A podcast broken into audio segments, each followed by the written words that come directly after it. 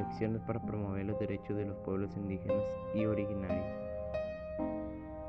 Desde el punto de vista de los derechos humanos y considerando las actividades trabajadas durante esta experiencia de aprendizaje, ¿cómo se explica que los derechos de los pueblos indígenas y originarios se hayan visto vulnerados en distintas etapas de nuestra historia?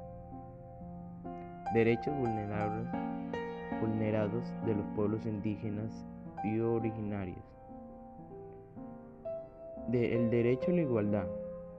En el derecho de la igualdad, los pueblos indígenas y originarios aún en la actualidad siguen sufriendo distintos tipos de discriminación y no se les brinda las mismas oportunidades que los demás miembros de la población. El derecho a la tierra y a la utilización de sus recursos. En este derecho se debe reconocer por parte del gobierno la propiedad y posesión sobre sus tierras y el derecho al acceso a tierras que acostumbran a realizar las actividades tradicionales y subsistencia. El derecho a la identidad social y cultural.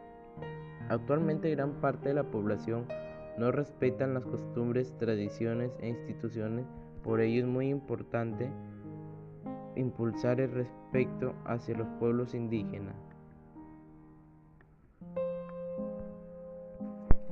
En la actualidad, ¿cómo esos derechos vulnerados se han identificado o son ejercidos por poblaciones originarias? En esta actualidad, los derechos vulnerados que se identificó anteriormente son ejercicios respetuosamente y son protegidos por diversas instituciones que se encargan de hacer respetar los derechos de los pueblos indígenas, aunque hay algunos derechos que se siguen siendo vulnerados, pero que se espera con el tiempo que esta situación mejore. Sobre la base de nuestra reflexión, completemos en el siguiente cuadro con acciones personales y colectivas que podemos realizar desde la vida cotidiana para promover los derechos de los pueblos indígenas, considerando los ejes del Bicentenario.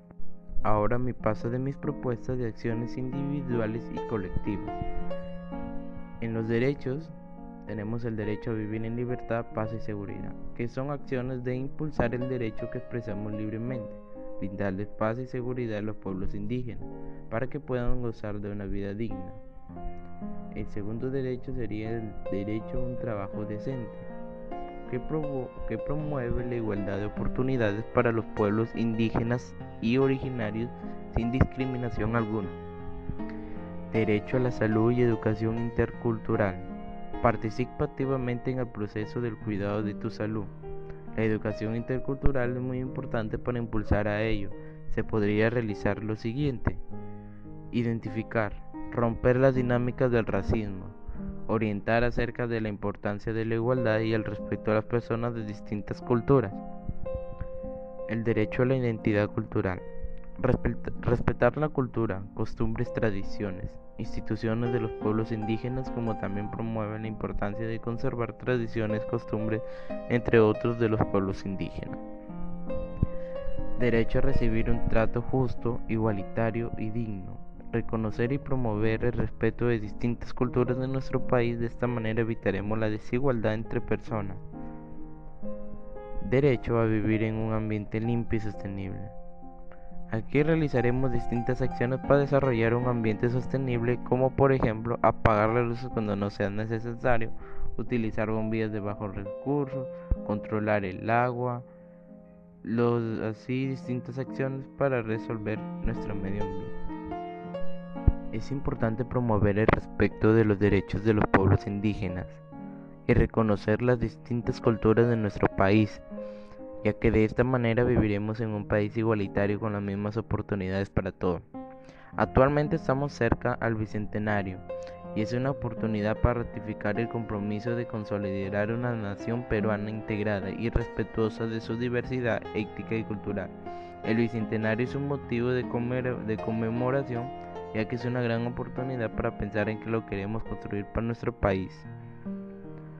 Presentaré acciones personales y colectivas para promover el respeto de los derechos de los pueblos indígenas. 1. Realizar charlas donde se promueva el respeto, el respeto hacia los pueblos indígenas. 2. Implementar estrategias de difusión para dar a conocer a la sociedad las costumbres y tradiciones de los pueblos indígenas. 3.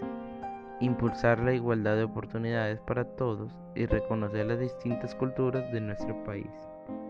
Ya estamos en la parte final de todo de, esto. Reflexionaremos. ¿Cómo caracterizamos a una sociedad democrática? ¿Cuál sería la relación entre democracia y derechos humanos? Mi opinión sería que caracterizar una sociedad democrática como, como se demuestra el reconocimiento de la participación equitativa como requisito fundamental para garantizar el desarrollo económico. La democracia proporciona al, al medio natural para la protección y realización efectiva de los derechos humanos. ¿Cómo logramos superar las dificultades que se presentaron en una actividad? Indagando a través de distintas fuentes, un poco más cerca de los derechos de los pueblos indígenas y originarios. Estamos en la parte final de este podcast y hablamos sobre las propuestas y acciones para promover los derechos humanos. Es bueno analizar analizar estas acciones para promover esos siguientes derechos humanos. Muchas gracias. Hasta luego.